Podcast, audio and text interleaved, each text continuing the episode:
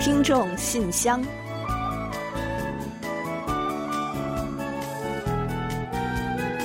分享最新动态，聆听您的心声。听众朋友们，大家好，我是李璐，欢迎收听《听众信箱》节目。听众朋友们好，我是婉玲，很高兴啊，又跟大家相会在《听众信箱》了。嗯，最近呢，韩日的系列纠纷呀，在韩国引起了巨大的反响，也向世人呢再次展现了韩国人面对历史问题时的团结。呃，我感觉啊，韩国的历史教育呢还是比较到位的。嗯，其实我也有这样的感受啊。嗯，虽然迎来和平时代已经有数十载了，但是韩国的各代人呢都没有忘记历史，不同的世代啊都在用各自的方式来传承，让该被记忆的历史不会被遗忘。嗯，是的。那上周呢，八月十四号是慰安妇受害者的纪念日，也是韩国第一千四百次周三集会。这是每个周三韩国民众都会举办的活动，在抗议日本否认历史的同时呢，要求向慰安妇受害者道歉和赔偿。而这个活动啊，每次也有不少的青少年学生们参与到了其中。嗯，是的，但愿日本政府能够早日听到他们的声音吧。嗯，那还有一件事啊，我觉得特别感动，就是这个八月十四号以后，八月十五号是光复节啊。那一天呢，我订了一次外卖，结果收到食物的同时，还意外的收到了一份礼物呢。哦，嗯，是一个手环。那这个手环呢，是一家社会性企业呢为支援这个慰安妇受害者特别制作。做的，嗯，原来啊，他们是用这个自己的部分收益购买了手环，然后呢，这个东西呢会为这个受害者老奶奶们提供援助，同时呢，他们也用这种方式啊，让顾客们参与到了其中，所以呢，我也特别特别的感动，嗯，真不错，要点赞，嗯，社会的各阶层啊，都在以各自的方式来表达自己的纪念，人们呢没有忘记那些从悲伤的岁月中走来的人们，也没有忘记那段刻骨铭心的历史。好的，那也让我们呢带着这份缅怀和尊敬的心情，一同来开启今天的听众信箱吧。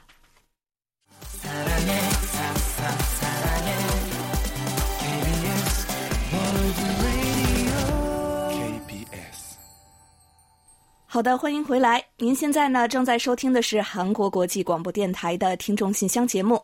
接下来呢，来为您预报一下今天节目将播出的主要内容。我们这期节目呢，依然还是有韩广动态、来信选读和生日祝福等几个小栏目。在生日祝福栏目中呢，我们要一起分享的是楚昌荣听友提供的人生感言。另外，在生活的发现栏目中啊，我们要为您介绍李洪武听友提供的生活小智慧——生姜的妙用。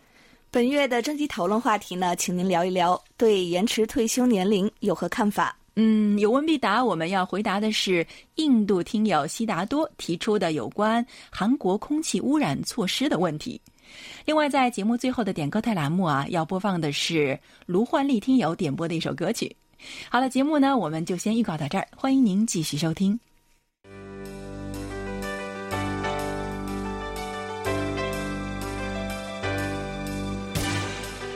听众朋友，欢迎进入今天节目的第一个环节——韩广动态。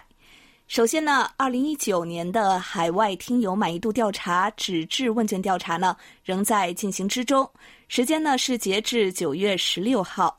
要提醒大家的是呢，时间不到一个月了啊，请收到表格后还没有来得及帮助我们的听友们呢，抓紧时间了。嗯，是的，尤其是打算邮寄给我们的听友们啊，因为邮路呢也许会耽搁一定的时间，所以啊，请您填好之后呢，尽快发出邮件，并且希望大家呢能够直接寄送至我们的韩国地址。那如果您对邮费等等感到有些负担的话呢，也可以完全选择填好之后呢，拍照发送给我们的方式来进行。选择这种方式的听友啊，请把照片发送至我们的 Chinese at kbs 点 co 点 k 二邮箱就可以了。嗯，我们呢要再一次的拜托听众朋友们，请大家呢帮我们这个忙。一年一度的海外听友满意度调查呢，对我们来说特别特别的重要。那尤其是中国听友的分量呢，也是可想而知的。所以啊，我们期待所有收到问卷的听友呢，都能尽快的为我们反馈回来。还有呢，就是如果您没有收到调查表呢，但是啊，也希望帮助我们这个忙的话呢，随时都可以和我们取得联系。我们将为大家补寄调查表。嗯，是的，目前我们中文广播听众的参与度呢还是有些低啊，所以呢要拜托各位听友呢在百忙之中抽出一点时间给我们回馈，让我们了解中国听友的收听感受和心声。另外，在结束调查之后呢，我们也将在所有参与的听友中抽取部分听友，赠送一些精美的奖品以作答谢。所以，希望有更多的中国朋友能够获奖。此外呢，九月三号是韩国的广播之日。那从当天开始呢，我们韩国国际广播电台将全新更换 CI logo，也就是 logo 的图形。那更换呀，首先会从网站开始，然后呢，将逐渐扩大到纪念品上。敬请广大听友呢多多期待。另外，九月份呢还有很多的惊喜在等着大家。不久前啊，我们的第四届用韩语制作视频征集展呢，所有的比赛程序全部结束了。大家呢一定也都看到了最后获得大奖的三名外国朋友们的精彩表现。接下来还有很多精彩，千万不要错过哦。嗯，另外呢，有关本次比赛的精彩瞬间呢，您也可以在我们的网站上继续回顾。喜欢韩语和韩国文化的朋友们呢，要多多关注了。好了。最新动态呢，就为大家先介绍到这里。栏目的最后呢，仍有几位幸运的听众朋友要获得我们赠出的奖品。下面呢，我和婉玲就来公布一下本期节目的获奖听众。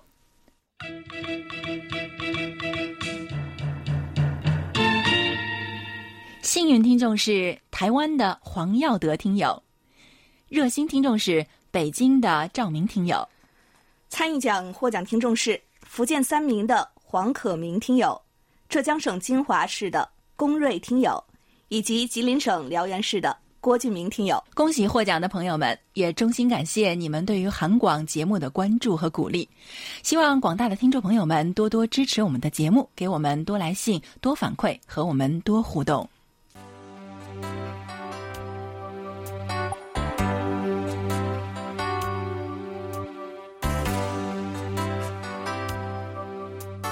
听众朋友，现在是来信选读时间。今天继续为大家选播几位听友的来信，并解答听友提出的问题。嗯，在正式介绍来信之前呢，我们要提醒大家一下啊，稍后呢，我们将在节目最后的点歌台环节介绍我们的联络地址，请还不清楚的听友们提前准备好纸和笔，届时留意一下。另外呢，我们也要提醒使用电子邮件给我们写信的听友们，请附上您的详细的通信地址以及您的姓名，还有 ID 编号，以便我们登记和联系。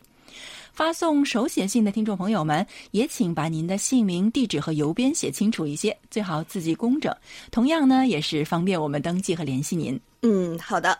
那在正式介绍来信之前呢，我们要在这里啊特别感谢王明璞和李林两位听友呢，又陆续为我们发来了庆祝中文广播开播五十八周年的生日贺信。那时间关系啊，就不在此做介绍了。大家的心意呢，我们都收到了。另外呢，上周五十六号，宋志兴听友呢再次来到韩广访问了。不少听友呢都知道宋志兴听友啊，这段时间在韩国学习了三个来月的韩语。那这次呢，是他回国之前呀，特地来向我们道别的。感谢您呢做客韩广，也祝愿您啊回到祖国后呢一切顺利，生活安康。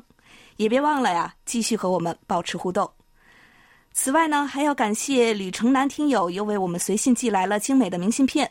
那最后呢，还要感谢陈哲迅听友为我们发来了音频的收听反馈，谢谢大家，谢谢所有听众朋友们对我们的喜爱和支持。好的，那接下来呢，就让婉玲来介绍一下今天的第一封来信吧。嗯，好的，今天呢，我们首先要跟大家分享的是卢焕丽听友的来信，他在信中是这样说的：“大家好啊，今天是八月七日，盘锦中雨，这几天一直在下雨。”我是二十五日从北京回家的，目前在盘山县人民医院住院。我有十五年的糖尿病史，已经住院十多天了，目前血糖已经恢复正常，明后天就可以出院了。中国有一点五亿糖尿病患者，目前糖尿病是终生不能治愈，只能维持。不幸啊，我也是其中的一员。这一次呢，是因为高烧引发了肺炎住院。目前我每天早上吃二两，中午是二两，晚上只吃一两，不敢多吃一口。每天坚持走三千步，恢复的还不错，心态也很平和。不能每天给你们写收听报告了，非常抱歉。我已经有十多天听不到广播了，只能出院回家听了。今天就先写到这儿，下周再聊。嗯，听卢焕一听友说生病住院了，其实我们大家都挺担心的。好在从信中啊可以看出您的心态还是不错的，也在积极的治疗，我们的心也就不那么悬着了。听说这个糖尿病呢是需要非常注意饮食，并且要多锻炼的。那只要好好做到这一点，还是能有效控制的。从信中看到您那么自律呢，在这里啊应该给您点个赞。还要谢谢您在病中呢仍然惦记着写收听报告啊这件事儿呢，您先养好身体，来日方长嘛。卢焕林听友说呢，啊，下周再聊。结果在第二周呢，我们真的又收到了他的信。他在信中又是这样写的：KBS 中文组所有编播，大家好，今天是八月十三日，我是昨天晚上冒雨赶回北京的。这次住院是比较严重的，前后将近一个月的时间。今天早上我终于在网上听了韩广的节目，非常开心。今后呢，我会控制好饮食，多加强运动，以良好的心态保持好身体。嗯，恭喜卢焕丽听友出院回归工作岗位啊！那相信您啊，一定会像信中写的那样，控制好饮食，多加强运动，以良好的心态保持好身体，让我们健健康康的相会在韩广中文广播哦。另外呢，卢焕丽听友呢还在信中说啊，希望呢点播一首歌曲送给好朋友们。稍后啊，我们就将在点歌台栏目满足您的心愿。好，感谢您的来信，祝您也祝所有的听众朋友身体健康，万事如意。嗯，很开心呢听到卢焕丽听友恢复健康了。那接下来呢，我们来介绍一下辽宁营口洪焕文听友的一封来信。这是一封手写信，而且呢，随信附来的内容呢也非常的有意思。我一并呢来给大家介绍一下。他在信中说：“亲爱的李璐、王婉玲小姐姐，你们好，展信佳。这是我第二次给柜台写信了，距离上一次已经有三个月的时间了。现在呢，我放暑假了，有了充足的时间，让我可以用笔来写出我心中的所想。我享受写信的过程，当然也喜欢被读出来的感觉。”嗯，我们呢也非常的享受读大家来信的过程啊，尤其呢是这么可爱的一封来信。那记得呢上一次洪焕文小听友呢是通过电邮来信参与节目的，这次呢是发来了手写信了，所以呢又多了一份特别了。好像啊，我觉得呢这个年纪的孩子呀都有写手写信的情怀吧，不知道洪焕文小听友是不是也是这样呢？另外呢，洪焕文还在信中说：“我本人呢也是一名收集明信片的爱好者，所以这一次在信封里放了一张我家乡的明信片和几张我很喜欢的明信片，希望你们可以喜欢。嗯，我们都非常的喜欢你送来的这些明信片哦。有背景呢是你家乡营口港，介绍营口情况的，还有可爱的大熊猫的，还有呢中国代表形象的。另外呀，还有一张非常美的干花明信片。”上面呢可是写着“只为你哦”，嗯，谢谢洪焕文听友对我们的特别，而且呢，这封手写信呢本身也是被装在了一个非常精美的小信封里，上面呢写着“见字如晤”，真的是满满的温暖和感动，谢谢你了。洪焕文听友呢在信中还说啊，上一次在节目中读我的信中曾被问到为什么名字会是六儿。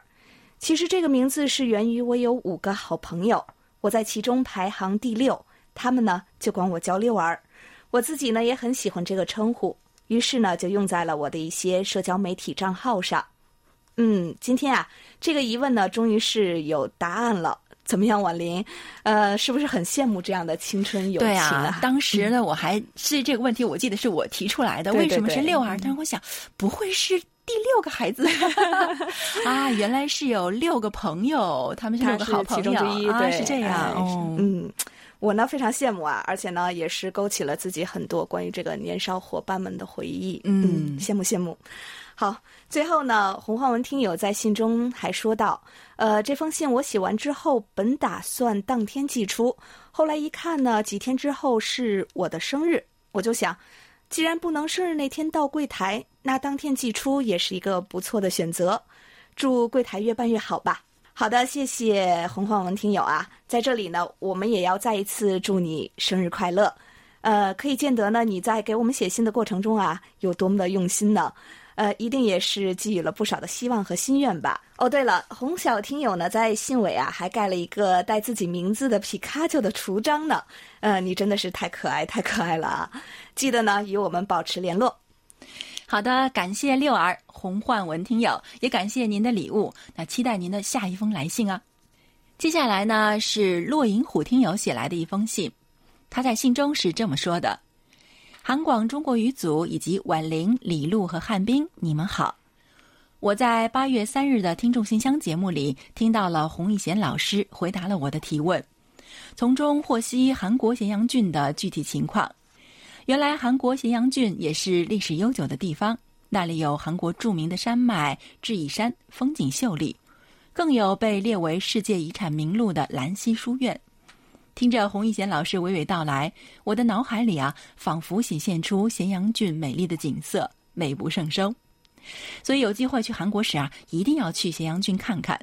同时很高兴知道咸阳郡和我所在的咸阳市是友好城市，真是太好了。嗯，是的，虽然此咸阳非彼咸阳，但是无论是中国的咸阳还是韩国的咸阳啊，都是历史悠久、民风淳朴，并且风景优美的好地方。结为友好城市呢，也更是增添了一层缘分吧。那欢迎洛伊虎听友来韩国的时候呢，去咸阳看看。那韩国的听友们呢，有机会也不妨到中国咸阳走走，感受一下两座城市的相同和不同之处。另外啊，洛伊虎听友在信中还说，我已经收到了幸运听众的奖品，是一个封面设计优雅的记事本，我非常喜欢。随同记事本一起寄来的两张收听证明卡中啊，其中一张的背面看到了主持人婉玲的字迹，感谢的话语温暖我心。你们平时工作那么忙，还能抽出时间给听友亲笔回复，真的是难能可贵。好，再次的感谢婉玲、李璐、汉斌等中国语组的同仁们为听众们所做的服务，祝你们工作顺利，身体健康，生活快乐。嗯，好的，礼物呢您喜欢，我们当然也很开心啊。另外，明信片上的字儿啊，实在是见笑了。那挺后悔呢，小时候为什么没有好好的练练字呢？那各位啊，收到的呢就凑合着看吧。那只要您知道啊，我们的心意是没有任何凑合就好了。好的，感谢洛银虎听友的来信。好的，谢谢洛银虎听友。接下来呢，我来介绍黑龙江省哈尔滨市刘畅听友的来信。他说：“韩广中国语组的各位主持人、编播老师，你们好。”我是哈尔滨的刘畅，进入八月了，哈尔滨也逐渐炎热，但是比起以热著称的地方，还是凉爽的。今日很多降雨，七月二十九日到七月三十日，我所在的哈尔滨市阿城区连续降雨十七个小时，发生了五十年一遇的特大洪水，所属阿城区的一些乡镇受灾严重，很多乡村民房里积水超过一米，各方面积极展开救灾工作。我的工作单位所在地也是受灾地，单位同事也是取消了休年假，进入紧急模式，在单位住宿，昼夜轮流组织救灾工作。由于腰伤养病，在工作上没能出自己的一份力，也是遗憾，只能在背后给一线工作人员加油助威。这次也听到很多感人事迹，有的人开出自家铲车，将被困水中的人救出，送到安全地点；有的人不怕艰险。黑夜到危险的地方，一个小时将老人揪出背到安全地点。媒体发出号召后，很快就筹集到捐款物资百万元。有面馆的老板拿出两三个月的销售额购买水泵送到灾区，真真实实让人体会到大雨无情人有情。相信在各方的帮助下，灾区会很快恢复。也希望无论在哪里，这样的天灾都不要再发生。也祈祷受灾人们快快恢复。另外，在韩国网站热门搜索，偶然看到青州十四岁女生和家人登山后失踪的事情，也很关注。很多警力投入到搜寻工作中。昨天晚间看到小女孩十天后被找到奇迹生还的消息，并且在医院一人病房被照顾得很好，也是多亏了搜救人员的辛苦付出。夏天出游的人很多，也希望大家多多注意人身安全。好的，刘畅听友，首先呢，我们要向您所在地区的受灾群众们表示慰问啊，也要向投入救灾一线的各方人员呢表达我们的尊敬之情，向大家呢说一声辛苦了。那上周啊，我们曾在节目中呢播出一首歌曲送给这些最可爱的人。呃，前几天的一场台风呢，又让不少地方出现了灾情，真心祈愿大家呢都能平安。夏季呢原本就是会多发一些险情，我们呢也提醒大家呢注意安全，尤其是呢尽量不要前往山区等危险的高发地。另外啊，刘畅听友呢在之前的来信中呢还提到了在中国备受关注的小子欣事件。他说呢，最近在中国国内最关注的事情就是小子欣被害的事实。两名租客欺骗子欣的奶奶，以参加婚礼当花童为借口，将子欣带走后杀害。这样的因为家长的疏忽造成惨痛后果的事件还不是个例。前些天呢，就发生了小孩独自被锁家中，从高层窗台跌落，好在跌落中被缓冲两次，才抢救了过来。现在呢，正是暑假，也真心希望家长们都看好孩子，不让类似的事件呢再次发生。嗯，其实啊，我自己呢也一直在关注相关事态的发展啊，呃，所以呢也想趁今天这期节目呢来提醒一下大家，希望更多的人呢关心关注类似的事态，同时啊也要敲响警钟。在此呢，我们也祈愿小子欣的在天之灵呢能够安息，同时啊也提醒广大的父母以及每一个人呢关注儿童安全问题，愿孩子们呀都能健康和快乐的成长。好，感谢流畅听友的来信。相信呢，只要我们同心协力，任何天灾和人祸都不会难倒我们的。也再次感谢所有来信与我们分享的听友们。那本周的听众来信啊，就介绍到这里。下面呢，就让我们一起进入一周最甜蜜的单元——生日祝福，为下一周过生日的朋友们送去我们最美好的祝愿。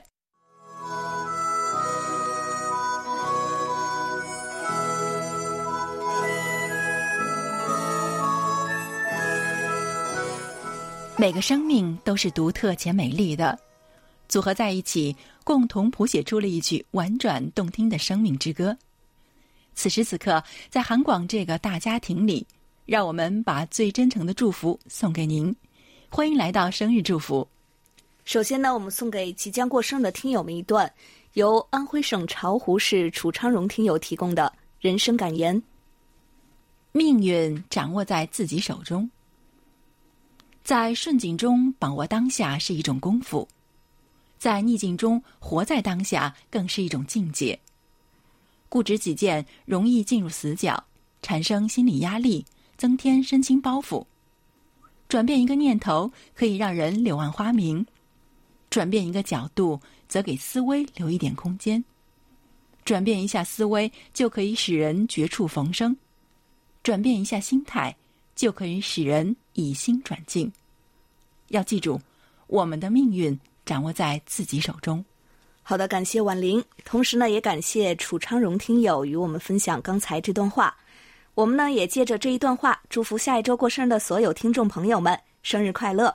呃，在此呢，我们也提醒还没有做过生日登记的听众朋友们，呃，请将您的生日地址和姓名的详细信息呢发送给我们。这样啊，您不仅可以收到我们的生日祝福，还有机会获得生日月份，由我们送出的一份精美的生日礼品。嗯，接下来呢，我们就把这首由朱二里演唱的《真的喜欢你》送给八月二十四日到八月三十日过生日的所有听众朋友们，真心祝福你们每一天都快乐，每一天都有好心情。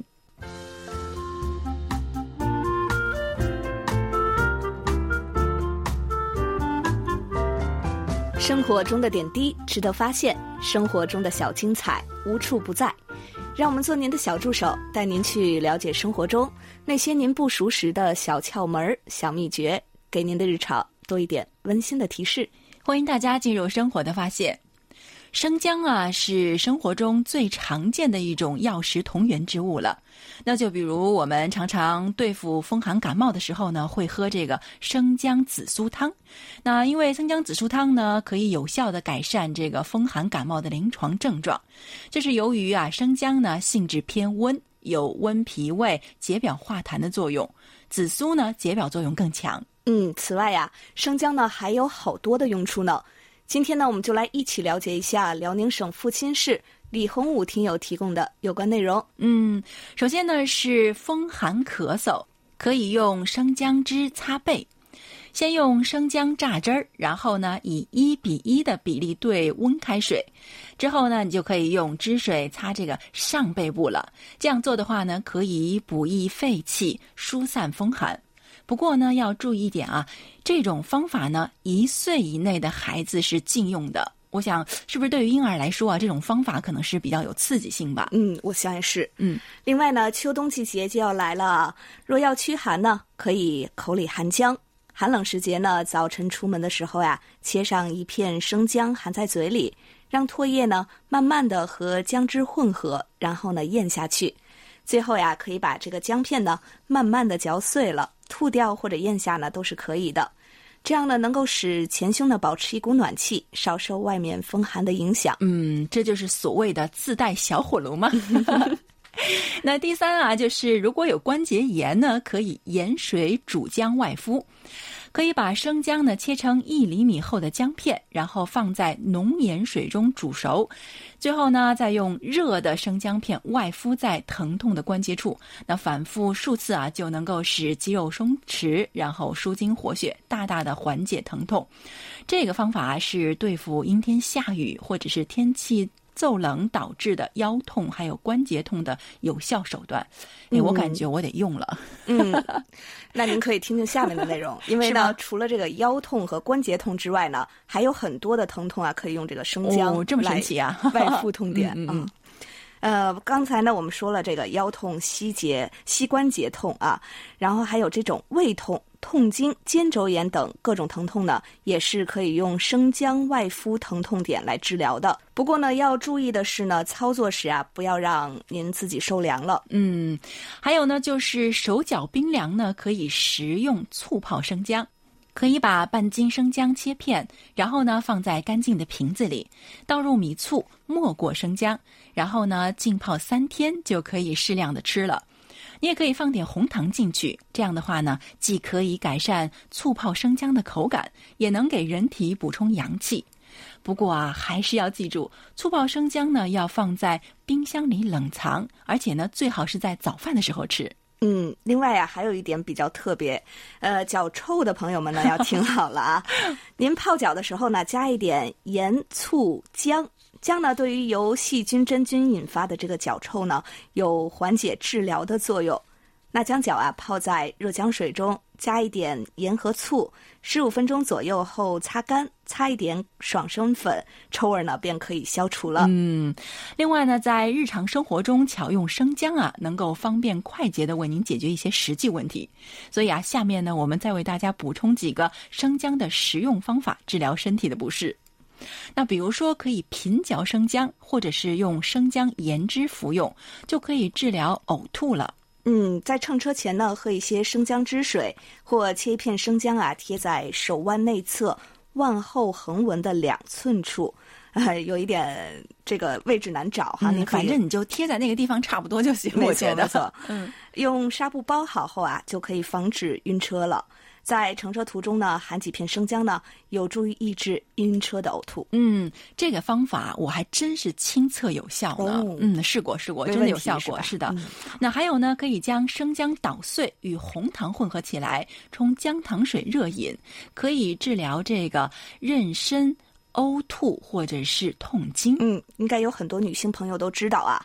呃，另外呢，还有一点呀，是用鲜生姜汁半杯。蜜两匙，加水调匀饮服，可治脾胃的虚弱，不能饮食。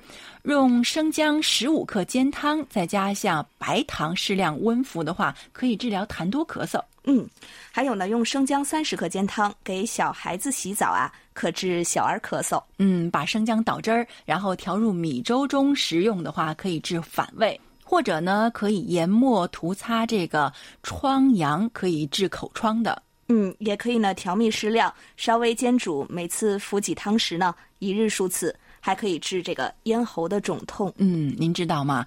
吞服这个生姜汁啊，还可以治疗食物中毒呢。嗯，还有呢，用生姜汁呢平擦腋下或者是患病处，可治狐臭、白癜风。嗯，这么一罗列啊，生姜能治疗预防的病患还真不少。没错，可是神了啊。对啊，当然了，这个生姜呢还不是万能的啊。如果身体不是情况严重，还是要及时就医的。嗯，没错。还有一点呀，我们要特别提醒大家的是呢，您千万不要食用这个烂姜，因为生姜呢在腐烂后会产生一种毒性非常强的物质，叫做。黄樟素，它呀会导致细胞的癌变。对呀、可别想治病，结果吃出病来了。就是啊。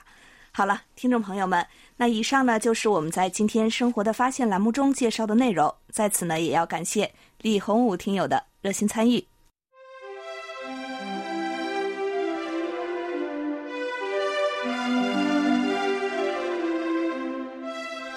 欢迎进入我们为您安排的专题讨论栏目。首先呢，要呼吁广大听众朋友们多多来信，聊一聊九月话题网红。嗯，下面呢，我们就为您介绍一下九月份和十月份的讨论话题内容。九月份的话题是啊，如今呢是各种网络还有视频网红当道的时代。那么您认为网红成名的原因究竟有哪些呢？应该给予网红怎样的评价？又应该怎样做才能规范网络世界，让网红们成为正向引导社会风气的正能量呢？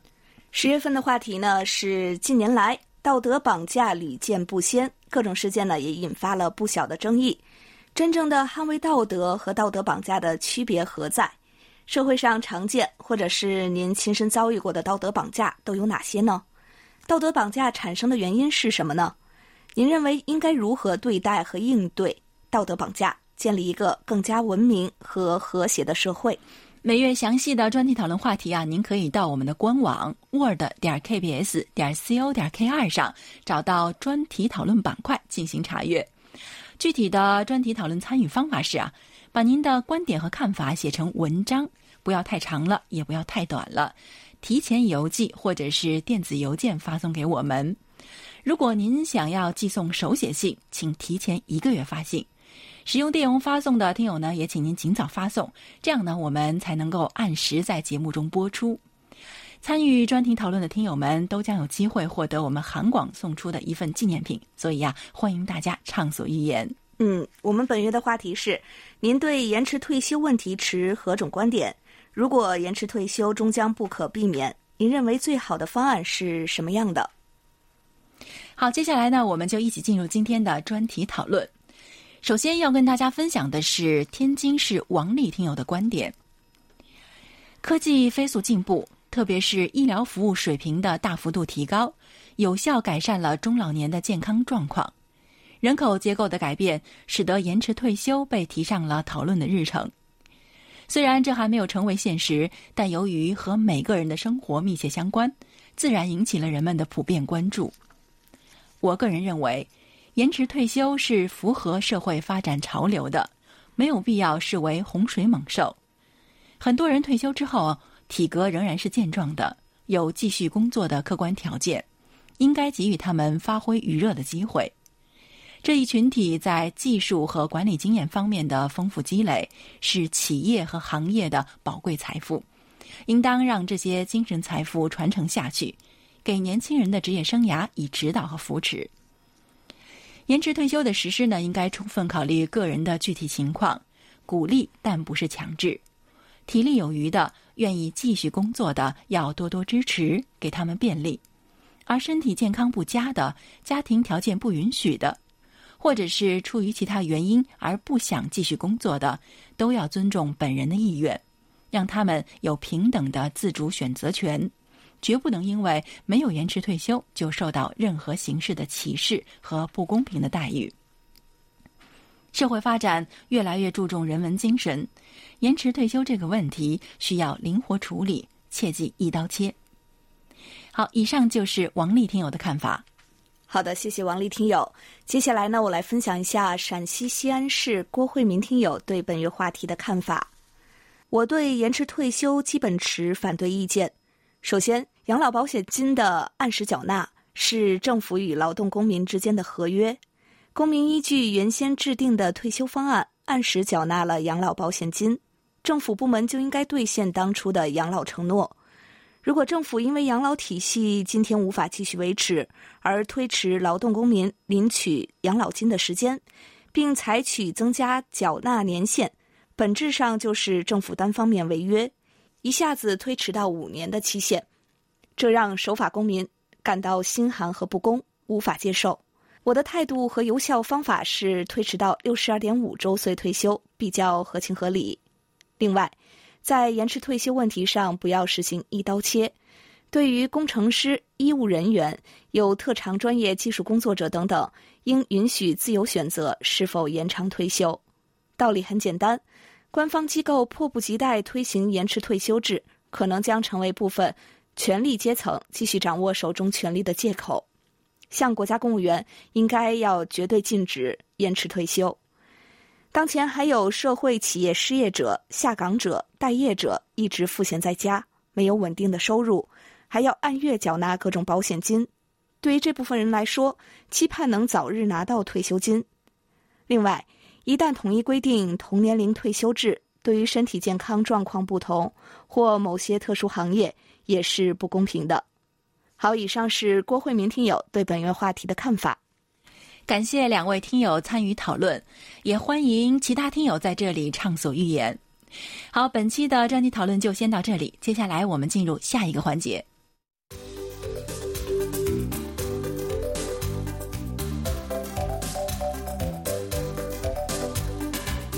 有问必答。今天呢，我们请洪立贤来回答印度悉达多听友提出的问题。他的问题是。请问韩国政府有哪些措施防治空气污染？好，接下来呢，我们就请易贤来回答悉达多听友提出的问题。各位听友，大家好，我是易贤，今天我来回答悉达多听友提出的问题。由于火力发电、汽车尾气排放、产业排污等诸多原因，使得韩国频繁出现重度雾霾天，危害民众的健康。去年，环境部携手美国国家航空航天局观测与解析了首尔市的空气污染情况。结果显示呢，韩国空气污染物当中有百分之五十二来自境内，百分之四十八来自中国、北韩等境外。另一项调查还显示，韩国境内空气当中颗粒物的主要污染来源百分之三十八来自工厂等产业排污。居首位，其次呢是工地的扬尘与停泊船只排放的污染物，火力发电、柴油车也是引发细颗粒物的主要原因。目前韩国实施特别法，旨在通过减少大气污染排放、车辆限行等多种措施，治理包括雾霾在内的空气污染。那么从二零一七年一月起。如果出现重度雾霾，细颗粒物的平均浓度超过每立方米三十微克，而且预计第二天也会出现雾霾时，将启动应急减排措施，包括平日行政机构与公共机构实行车辆单双号限行，调整一百多家工厂与全国所有火力发电站的运转时间与运转效率。缩短建筑工地的施工时间，限制老旧建筑机械的使用，如有违反，将被处以两百万韩元以下的罚款。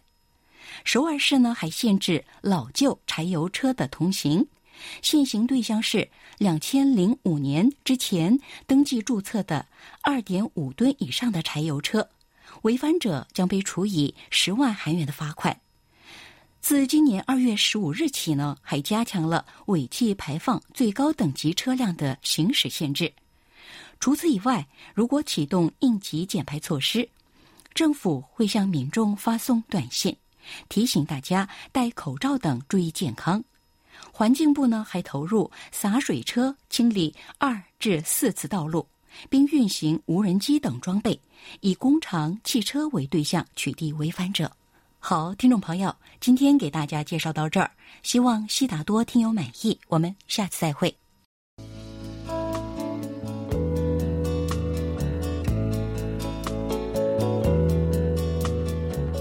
节目最后呢是点歌台栏目。刚刚呢我们在来信环节中也介绍了，今天呢将为北京的卢焕丽听友呢送出一首点播歌曲。